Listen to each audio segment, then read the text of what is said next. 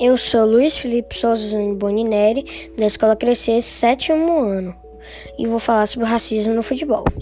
O futebol tem a graciosa virtude de unir culturas e povos, sem distinção de credo, raça ou origem. A linguagem da bola universal, contudo, os recentes episódios de discriminação racial ocorridos nas partidas de futebol em território brasileiro demonstram de forma inconteste, inconteste que o preconceito é uma chaga de vergonha no nosso país que tem que ser erradicada de uma vez por todas. Entende-se que por racismo no futebol, qualquer prática racista, normalmente xingamentos, algum tipo de sinal realizado em campo durante alguma partida de futebol, ou ainda nas arquibancadas direcionada a algum dos participantes direto da partida.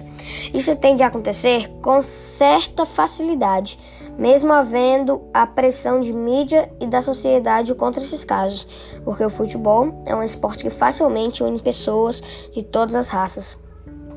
Considerando-se principalmente afrodescendentes e eurodescendentes, apesar de estar voltado para a situação em particular, o jogo de futebol é considerado como, raci como racismo normal e punido da mesma forma que qualquer outra manifestação racista contra a pessoa.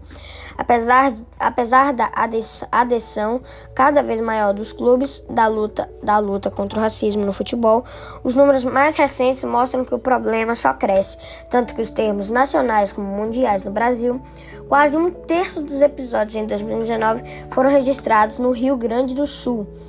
O mais importante em se tratando da luta contra o racismo é nunca mais nu, nunca é demais lembrar que no Brasil injúria racial é crime, previsto no artigo 140 do Código Penal, com apenas que podem chegar a três anos de reclusão. É que, analisando os números, não, é, não há indicativos de que o problema esteja sendo controlado, muito pelo contrário. Devemos sempre respeitar o próximo, independente de cor, raça ou cultura.